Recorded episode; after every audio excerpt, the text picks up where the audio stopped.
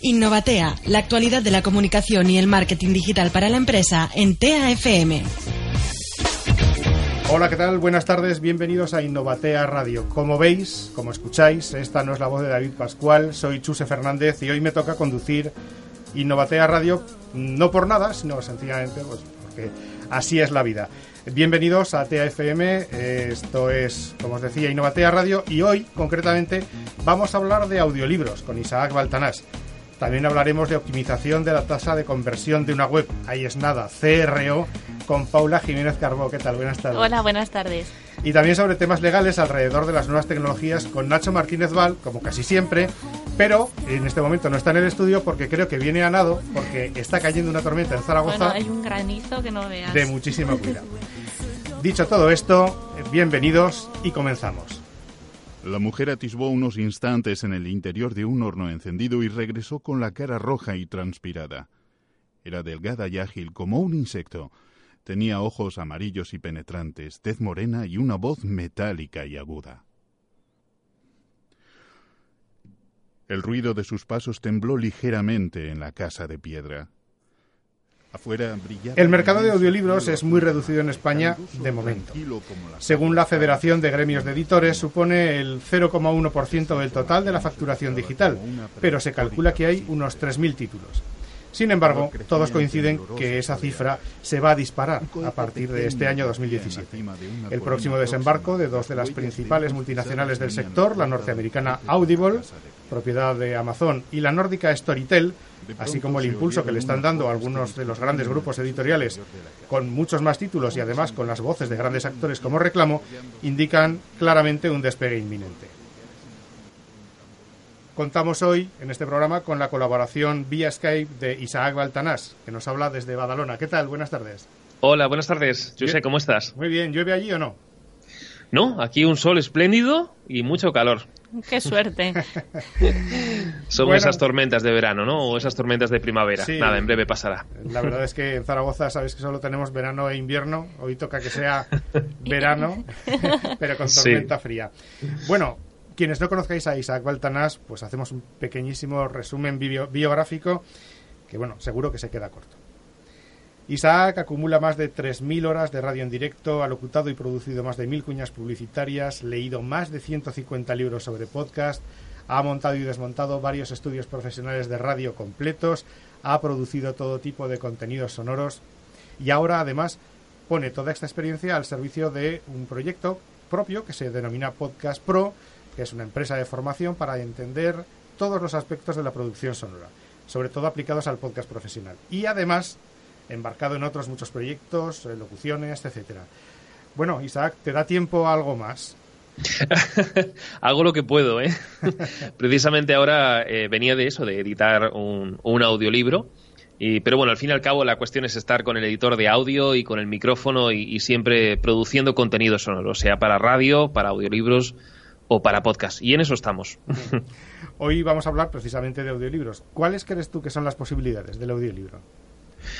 Hay muchísimas posibilidades en el audiolibro, lo que pasa que no se han explotado, ¿no? Y esa es la cuestión, pero, pero realmente es un mercado que está por explorar, es un mercado que está por explotar, y cuando eso suceda, creo que la vida de muchas personas va a cambiar, sobre todo los hábitos de consumo en este caso porque además eh, algo es curioso que resulta curioso que, en España el podcast, perdón, el audiolibro no esté tan no se use tanto, no sea un producto tan de uso cotidiano como pasa en Alemania o en Francia o en Estados Unidos. Esto sucede, bueno, esto es que siempre es lo mismo, igual que el podcast. Es decir, si el año pasado, por ejemplo, en 2016 decíamos, este va a ser el año del podcast, y, y luego de hecho creemos que lo ha sido, ¿no? En 2017 yo creo que va a ser el, año del, audiobook, del audiolibro, porque en parte, aparte del desembarco de estas dos grandes empresas, de estos titanes del audiolibro, por otra parte yo creo que ya sí el español de alguna manera ya está empezando a entender un poco cómo funciona esto del contenido sonoro, ¿no? El por qué no ha penetrado hasta ahora o por qué el mercado no ha explotado, pues yo diría un poco que las razones que también había tenido el podcast en su momento y que quizá se pueda resumir en tres, ¿no? Una de ellas es la baja cultura sonora que hay en, España Ya sabemos que, por ejemplo, la radio, el consumo de radio en España es muy inferior al de cualquier otro país, ¿sabes? cuando hemos eh, dicho los estudios de audiencia, ¿no? En Francia o en Holanda o en Dinamarca hablamos de un 90-95% de, de cuota de mercado, de consumo, de penetración, mientras que en España eh, se resume en un sesenta y tantos, 63, 61, dependiendo de la edición del EGM. Esta es una de las razones. La otra razón es la, el transporte de casa al trabajo y de trabajo a casa, que suele ser breve, suele ser de aproximadamente una media de entre 20 y 40 minutos, mientras que en otros países pues hay muchísimo más tiempo para todo esto, ¿no? Y después eh, quizá haya una tercera razón que es también cuestiones económicas. No estamos acostumbrados a pagar por un contenido, vamos a decir, ¿no? Los audiolibros, desgraciadamente, ya sea por suscripción o por descarga, se pagan, en este caso, y se pagan, vamos a decir, bien caro, ¿no? Vamos a, en comparación con otros servicios.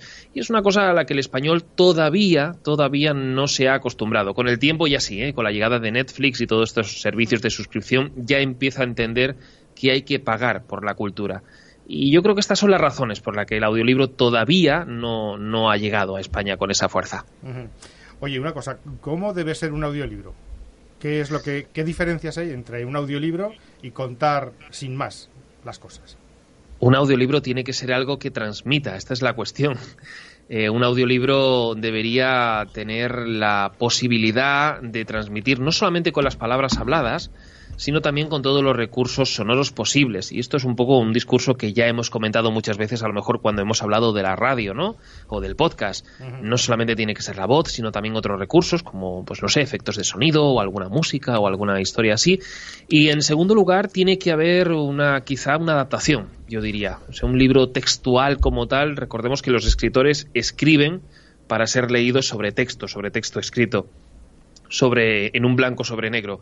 Cuando de repente eso pasa a, a ser audio, pues eh, debería tener una pues una, una, mínima conversión para poder expresar y comunicar ¿no? todo, todo, toda la, la historia que lleva consigo misma. ¿Te refieres al uso de efectos de sonido, músicas, ambientes?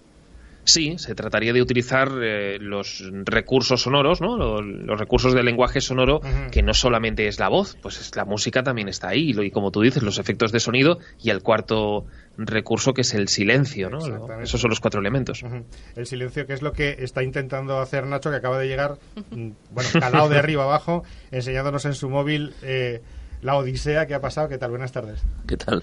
¿Qué te ha pasado? Pues nada, que ha empezado a llover y he, y he dicho, voy a esperar un, un pelín.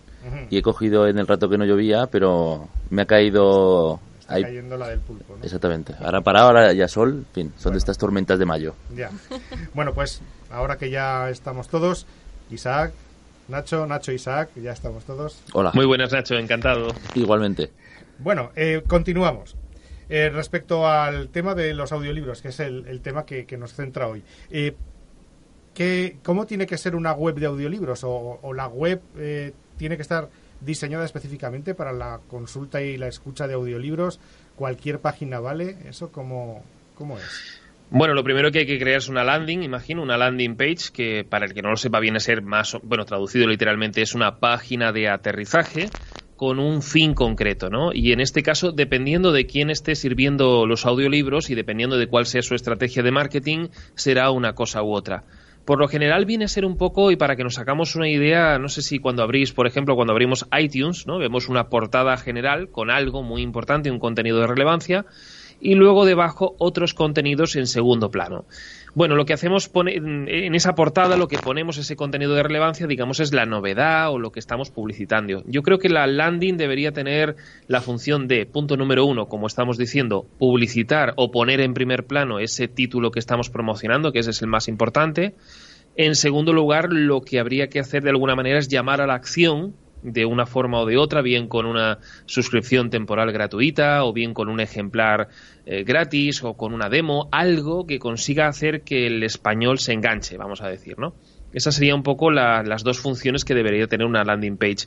Eh, yo incluso pondría un player, un player, un botón play para que al pulsarlo podamos escuchar eh, un segmento del audiolibro, ¿no? Para ver en qué, pues qué voz es o, cómo, en qué cuál es el hilo ¿no? del discurso del audiolibro, si es más tenebroso, si es más dramático, si es más romántico, si es más en tono jocoso o de humor. Bueno, esas serían un poco las tres funciones, digamos, que yo eh, aplicaría rápidamente para tener una landing page eh, que fuera efectiva. Pues eh, al hilo de lo que estás contando, Paula, que ha venido precisamente hoy para hablar de optimización de, webs, yo creo que bueno, pues podría ser interesante respecto a, a continuar con esta, este tema que estamos tratando. Innovatea, la actualidad de la comunicación y el marketing digital para la empresa en TAFM. Bueno, cuéntame, Laura, ¿qué es esto del CRO? CRO, bueno, el CRO es, son las siglas de la tasa de optimización, pero vamos, lo que yo voy a explicar es principalmente para que todos lo entiendan, qué podemos hacer para convertir más en la página. Lo que explicaba Isaac, que cómo tiene que ser el diseño, estoy de acuerdo en algunos aspectos, ahora eh, trataré algunos más. Lo que sí que me gustaría, Isaac, es preguntarte cuál es el objetivo clave, es decir, eh, qué objetivos tenéis fijados. Por ejemplo, tú tienes tu página de audiolibros y cuál es tu finalidad. Cuando yo diseño páginas de audiolibros, lo que pretendo es, por un lado, bueno, básicamente es la conversión. Si es que, bueno, la palabra lo dice, ¿no? Lo que tú misma tratas es la conversión. Es decir, de alguna manera que la persona al final acabe consumiendo mi producto. Lo que pasa que el audiolibro se puede consumir de dos maneras. Una es por suscripción, es decir, tipo Netflix, pagamos una tarifa plana y entonces ya eres de mi club y ya picoteas de un lado y de otro y la otra es la descarga unitaria, pero claro, una descarga unitaria es una barrera como de los 10 euros de gasto. Entonces hay que poner ahí algo, digamos, y ahí es donde entrarías tú a decir cuáles serían los elementos que haría que un consumidor pudiera llegar a, a pagar esos 10 euros por un ejemplar que de repente ha visto en una landing page. Sí, eh, principalmente lo primero de todo es que tenemos que definir es lo que queremos conseguir con ella. En tu caso queda claro que bueno, pues tú quieres conseguir suscriptores, ¿vale? Si, fuera una página simplemente de servicios, pues bueno, tendríamos un formulario de contacto o facilitaríamos un teléfono. En el caso de que fuera pues una tienda online, pues ya pondríamos un carrito de la compra. Cada, cada depende de lo que queramos, tendremos que fijar pues unas características u otras. En cuanto al diseño, yo defino el CRO, la tasa de conversión de optimización, pues en cuatro aspectos fundamentales. Y es que tenemos que tener en cuenta la arquitectura de la web, que ahora entraremos a explicar lo que es, la usabilidad de la misma, la fiabilidad de la página, es decir, si, si, son fiables esos contenidos que tú estás demostrando y captar la atención del usuario, ¿vale? Si tenemos todo, todos estos cuatro aspectos claves, la optimización de la tasa de conversión va a ser elevada, es decir, vamos a convertir. No sé si Isaac me, me has entendido un poquito. Sí, sí, lo, he entendido. es, precisamente eso, sí. Vale. Exactamente. Ahora, pues, ¿qué, es cada aspecto? Respecto a la arquitectura de, la web, pues bueno, eh, por no entrar mucho en tecnicismos, no sé si tú ahora mismo estás trabajando con algún sitio web, qué CMS eh, utilizas, si un WordPress, un PrestaShop. Supongo que utilizas un WordPress o lo tienes en mente generalmente todos, o creo que la gran mayoría ¿no? de los que nos escuchen, pues empezarán como yo con un, con un WordPress, con lo cual... Sí, Vale, pues simplemente ahí, ¿qué podemos hacer con un WordPress? Bueno, eh, elegir la plantilla acorde, pues cual yo mm, te recomendaría, por ejemplo, una plantilla de UTheme, ¿vale? Simplemente se la dejo también ahí al, al oyente y luego, pues bueno, tendríamos que definir bien cómo estructurar, cómo organizar esos contenidos que vamos a mostrar en la web. ¿Vale? Pues el menú, la jerarquía de encabezados, la organización de los textos, todos estos aspectos influyen mucho a la hora de convertir. ¿Vale? La usabilidad, pues bueno, evitar, por ejemplo, el aviso de cookies. Es algo muy banal, pero, por ejemplo, molesta. Si tú entras desde, desde móvil, el típico banner este de acceso de cookies. Además es, es eh, algo que ya están quitando. Bueno, ahora Nacho igual puede, puede aportar más sobre esto, pero ya no es necesario implementarlo. no es obligatorio. sí tiene que estar indicado, pero no tiene que aparecer el banner, ah, ¿vale? Esto sí que sí que es importante. Y bueno, por supuesto, pues que, que puedas acceder de una pestaña a otra. Eso en cuanto a la, eh, usabilidad. Vale. Bueno, me dice Chuse que tengo que ir cortando, podría estar aquí hablando una hora, pero bueno, te dejo a ti que eres el protagonista. Gracias. Bueno, continuamos con, con Isaac Baltanas. Esto es Innovatea Radio, estamos en TEA FM. ¿Cuál es el perfil del usuario de un audiolibro? Eh, pues hay varios perfiles y todos son bastante distintos. Para empezar, suele ser a partir de los 30 años, eso es eh, fundamental. el punto número dos quizá eh, escora un poquito hacia las mujeres, que es otra cosa también curiosa. Y una cosa que yo jamás hubiera pensado, y al final es lo que hemos estado descubriendo en algunos estudios, es que hay muchas personas que oyen audiolibros antes de irse a dormir. Yo creo que esto es heredado quizá, ¿no? De, cuando leíamos o de cuando leemos eh, justo antes de irnos a dormir en la cama. Ese es un poco el perfil que estamos viendo. ¿Y este perfil es similar en cualquiera de los países en los que se está utilizando el audiolibro como elemento de consumo cotidiano? No tengo, a ver, no, no soy una autoridad para hablar de otros países, pero sí que es verdad, o por lo menos por lo que he podido ver, y lo que intuyo en algunos que no he, que no he tenido oportunidad de estudiar eh, es extrapolable. De alguna manera tienen ese perfil. O sea, es, es, complicado encontrar, por ejemplo, a niños escuchando audiolibros así sin más, a menos que eh, se implante en un sistema educativo, en el colegio, etcétera. Mm. Lo normal sería eh, verlos así ya adultos, personas que viajan o que están trasladándose hacia un trabajo o a casa y entonces deciden consumir este tipo de contenido que es un, quizá un poco más selecto, ¿no? O más concreto de lo que a veces pues suele ser un podcast o un programa de radio. Oye, los niños y jóvenes, ¿no, no creéis que podría ser también un, nicho de mercado un, interesante para los audiolibros? Igual que la radio no, no está en este momento haciendo eh, programación infantil y deberían de pensar los grandes medios y los pequeños en hacer contenidos para ellos, quizá el ámbito del audiolibro que está ahora poniéndose en marcha o creciendo como tal, que implementara ya, dijera, bueno, pues vamos a empezar desde aquí, siendo que estamos creciendo en este momento, estamos poniendo en marcha el proyecto, que ya directamente pues se incluyeran, aunque fueran de una manera testimonial, contenidos dedicados o dirigidos directamente para niños y jóvenes. Te puedo decir lo que te puedo decir lo que yo opino y lo que, o sea, lo que yo creo que va a pasar y lo que está pasando. Entonces, la realidad en este momento es que no hay ningún indicio de que esto vaya a suceder, ni hay nadie que parezca interesado ¿no? en hacer este tipo de cosas. Es decir, en invertir en contenidos sonoros para que en la escuela se puedan implementar de manera natural como se hace con cualquier otro material eh, audiovisual, por decir, ¿no? Cuando ven películas o ven vídeos, documentales o sencillamente cuando compran libros. Lo que yo te puedo decir y como opinión personal, y estoy, además estoy convencidísimo, o sea, sé, ah, por decir de alguna manera, tengo la certeza interior de que dentro de unos años eh, será fácil encontrar contenido de audiolibro entre los eh, materiales obligatorios dentro de la escuela. Estoy casi seguro una cosa que se me está ocurriendo a mí es eh, todo el tema de derechos de autor, contenidos eh, eh, de otras personas, tanto, mm, tanto a nivel de contenido para lectura como los contenidos complementarios que puedan estar vinculados a, a un audiolibro, los elementos sonoros a utilizar en el montaje y producción de ese audiolibro. Todo eso son aspectos legales con los que yo creo que, que Nacho, Nacho Martínez Val nos podría avanzar. Derecho y nuevas tecnologías con José Ignacio Martínez Val en TAFM. Bueno, lo dicho, Nacho. ¿Qué pasa con los aspectos legales de, un audiolibro?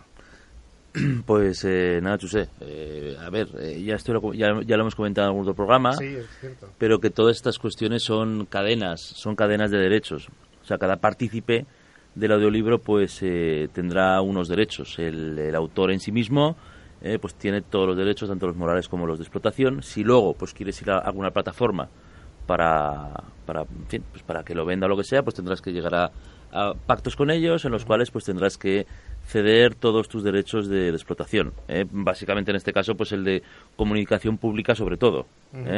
Y eso es lo que te van a, a pedir de hecho. Y pues a lo mejor al ser una, al ser una cuestión sonora, pues también el de el de reproducción, la primera reproducción, pues seguramente pues también tendrá los derechos la plataforma. Desde luego, si no si no lo haces a través de, ninguna plataforma, si no lo haces a través de, por ejemplo, una página web propia o lo que sea, pues todos tus derechos los tienes tú. Ahí sería recomendable, como es lógico, recordarle a, al que lo compra eh, que pues que todos los derechos son tuyos y que no se puede hacer absolutamente nada con, con ello. Si además pues las voces o en fin, cualquier persona que intervenga son terceras personas, pues todo el mundo que digamos intervenga en la elaboración del audiolibro pues va a tener unos derechos. Y lo que es recomendable es que eh, el, en este caso pues el que el que el, autor o el que lleve la voz cantante llámalo como quieras el productor que mm, a nivel eh, musical por ejemplo eh, o editor a nivel de libros pues él es el que tendrá que todas las personas pues hacer los contratos pues para que recalen todos los derechos en en la persona que lo va a explotar. Eso sería lo normal. pero claro, todo el mundo va a tener, insisto, parte del, del pastel en, estas cuestiones.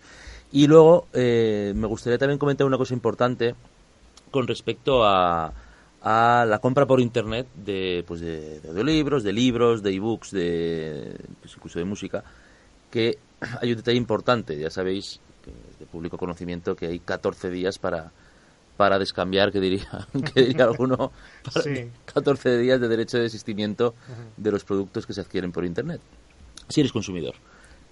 Hay excepciones y una de ellas es esta.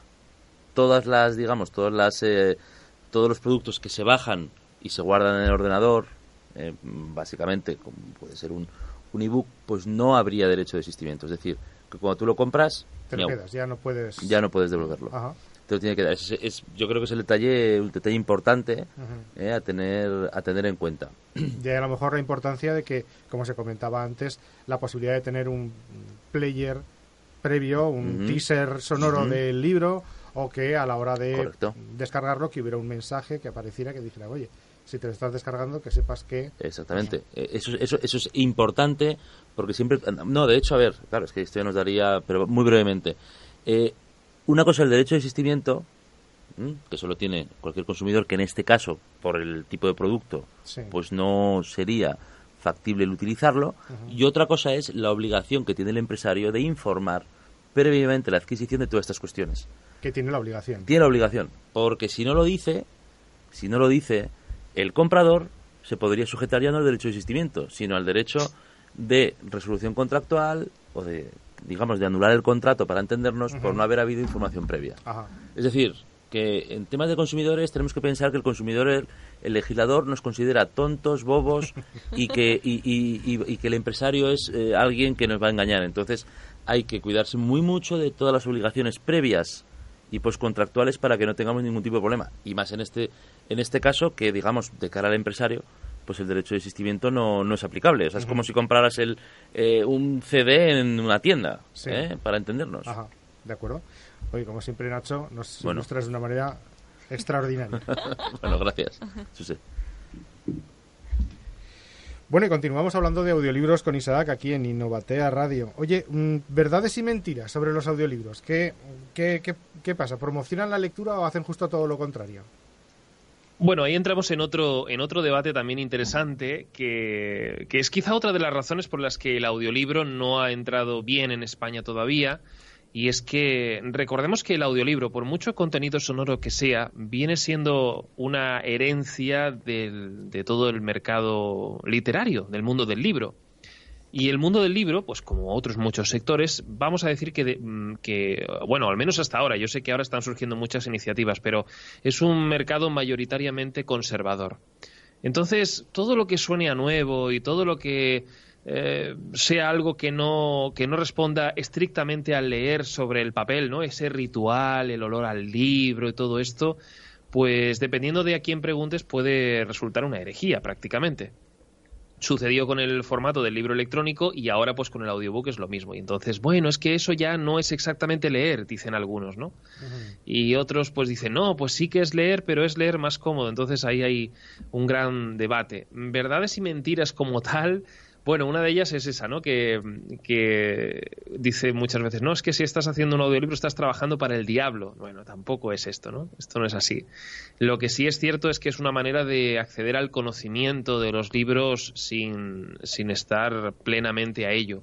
Y esa es una de las grandes ventajas, esa es una de las grandes verdades y que mm, también el hecho de que nos enteremos completamente de la historia, pues es cierto que cuando lo leemos quizá estamos un poco más atentos, ¿no? A menos que tengamos algún tipo de, de problema, digamos, eh, pues no sé, tipo dislexia o algún tipo así.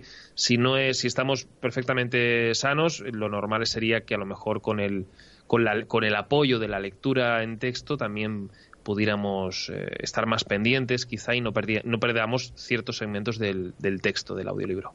Quería comentarte respecto al tema del acento cuando hacemos un o cuando escuchamos un audiolibro.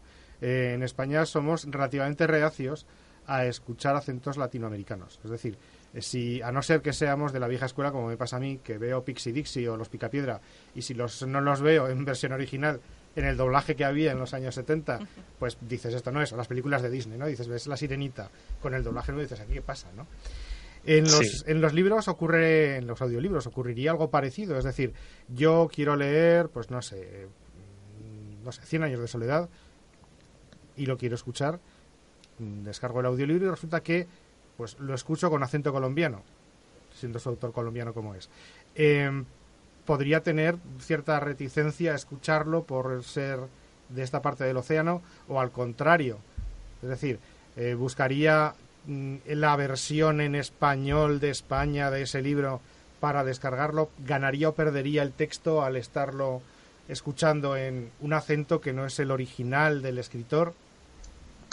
Bueno, yo creo que eres muy benevolente cuando dices que es relativamente, cuando dices que el español es relativamente reacio a, cualquier otro acento. Digo relativamente por lo que comentaba, ¿no? O sea, no sé, de los que estamos aquí, creo que todos habéis visto Los Picapiedra o el Pato Lucas, ¿no? Entonces, cuando de repente, afortunadamente creo que los Picapiedra no les han hecho el cambio de doblaje, pero tú ves a Pedro y Pablo hablando con un acento que no sea el que han tenido siempre y dirías, ¿qué pasa aquí, no? Qué cosa más rara. O, ves a Pinocho o a Blancanieves, esos siete nanitos, cantando como si fueran de Albacete. Dices, aquí no, ¿no? o, a, Bob Esponja. Yo, ahora que veo a mi hijo y por, por en YouTube Bob Esponja en latino, dices, este no es Bob Esponja. Claro. Este es su, su primo colombiano. Justo al revés, claro. Exactamente. Sí.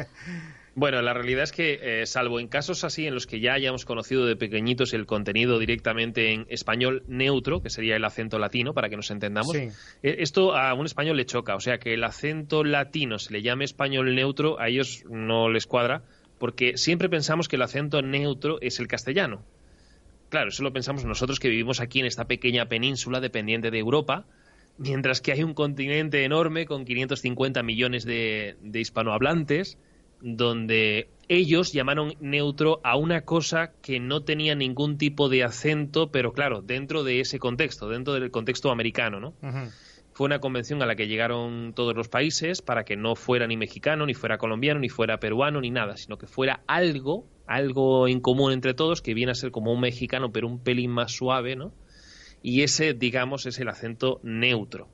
Eh, y luego está el castellano, el castellano que es el que nosotros utilizamos. Eh, el español suele ser, vamos, en contenidos, digamos, actuales o contemporáneos, el español suele ser bastante reacio a un, a un acento que no sea el propiamente dicho, el, castellano en sí mismo. ¿no? El castellano que es el que se habla básicamente en Valladolid, que luego si nos ponemos a pensar, el castellano es un acento que prácticamente se lo hablarán, pues no sé, 15, 16, 17 millones de personas solo eh, en España, nada más. El resto son pues catalanes que tienen un cierto acento, ¿no? Afrancesado, vamos a decir. Luego está el andaluz, que tiene ese cierto, esa cierta cercanía al, al acento neutro. El canario, que es prácticamente como un cubano el aragonés en un momento dado hay una cierta no sobre todo cuando vamos a pueblos del interior de Aragón hay una cierta una cierta cantinela no vamos a decir incluso entonces, sin entrar en, pequeños pueblos ¿eh? claro entonces, de gente que tiene mucho acento el castellano en sí, en sí, existir, existir, pues es más bien poco. O sea, que no... Pero bueno, sí es verdad que son muy reacios y que lo normal será que busquemos un audiolibro en castellano.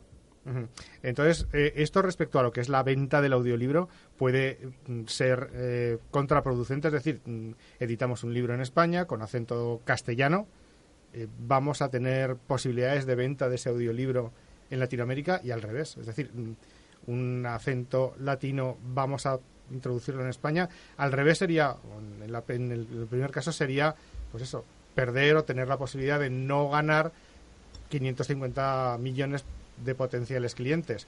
Al contrario, sería solamente no ganar 50 o 60.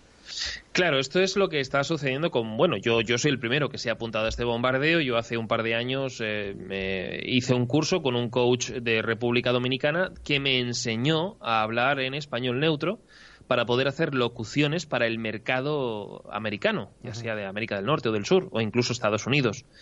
Eh, esto es así. Por un lado estamos nosotros, estos 50 millones de españolitos, y después están los 500 millones de hispanohablantes.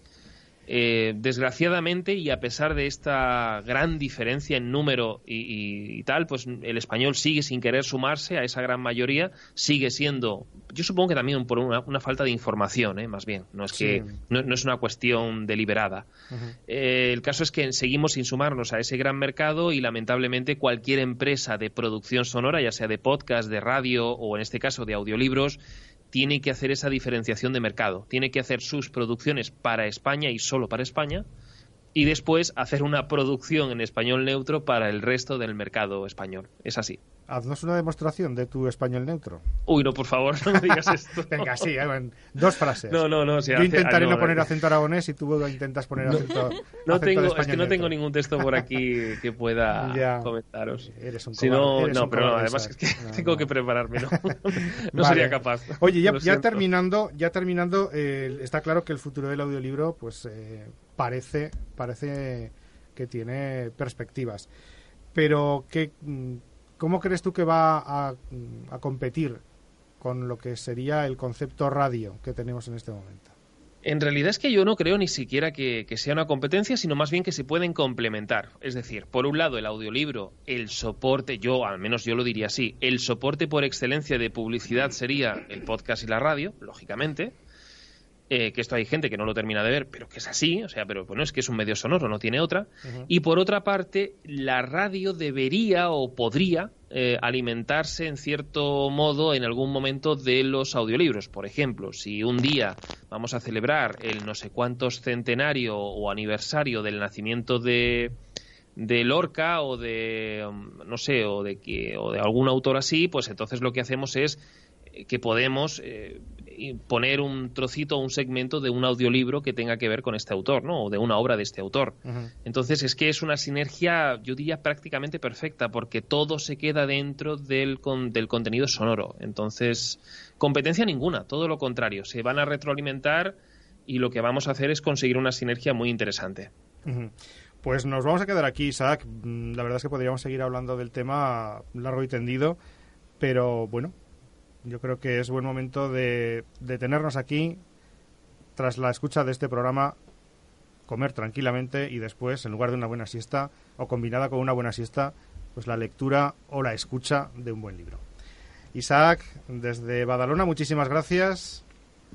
Gracias, José. Muchísimas gracias por invitarme. Nacho Martínez Val, muy buenas tardes y muchísimas gracias también. A ti, José. Paula Jiménez, muchísimas gracias también. Gracias. Y bueno, pues hasta aquí este Innovatea Radio un tanto especial con un conductor que no es el, el habitual. Esperamos que David esté disfrutando de este pequeño descanso, que yo sé que no lo es, y nos escuchamos de nuevo el próximo día aquí en Innovatea Radio. Estás en Innovatea. TAFM. Imagina y experimenta.